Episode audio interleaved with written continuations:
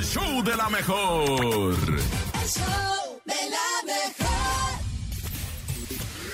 El reportero del barrio en... El show de la mejor.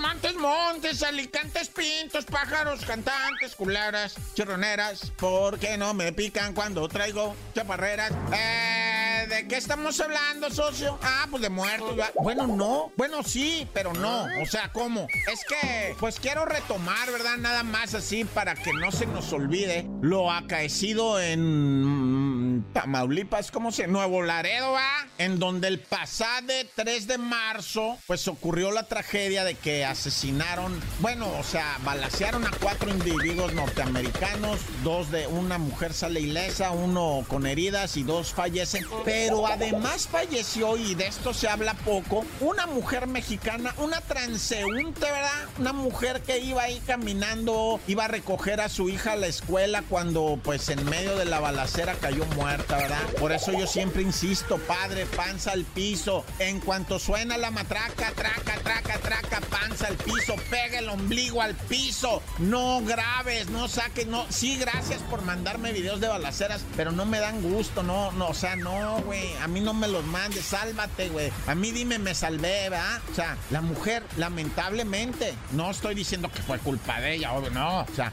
no supo, no tuvo las medidas de seguridad necesarias, cuando escuchó el traca, traca, ella nomás se pegó una pader, una pader que estaba hacia un lado de un comercio y ahí le vino el tiro, ah, le pegó. Entonces, siempre, racita, que escuchen el traca, traca, traca, la matraca, o que hay una fiesta y cuetones, panza al piso, peguen el ombligo al piso, esa es la clave. Y si quieren grabar y todo, pues no, la ne bueno, ya cada quien va. Es que estoy nervioso, mi agüito, pero mira, lo que te iba a platicar en sí en sí es también esta reacción de los grupos criminales que presuntamente capturaron a los responsables. O sea, los criminales capturaron a los responsables de de estos asesinatos y secuestros, los golpearon, los torturaron, los amarraron y se los entregaron a la autoridad. Ellos, los mismos criminales. ¿Por qué? Porque dicen, esta gente no obedece, no son disciplinados, no siguen las reglas y calientan la plaza. A nosotros no nos sirven ni como criminales. O sea, la mamá de esas personas tenían razón.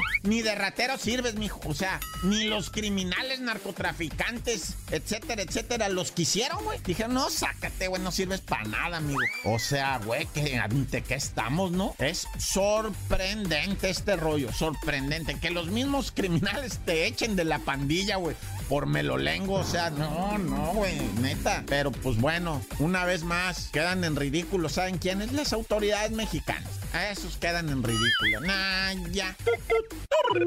Y rápidamente, en breve, te comento, ¿verdad? Que sí se procedió ya en contra del individuo que salió en un videíto asaltando gente con una pistola en, en Avenida del Conscripto. Hijo eso, pero con qué tranquilidad el vato armado asaltando a los vehículos que están en el tráfico. Casi, casi iba uno sí, uno no, uno sí, uno no. Hijo, y, y armado el vato. No, te digo que quienes quedan en ridículo siempre, aunque lo hayan agarrado, es la autoridad. ¿Por qué? Porque permiten que pase esto, pero ya no me quiero meter con la autoridad ni juzgo a nadie.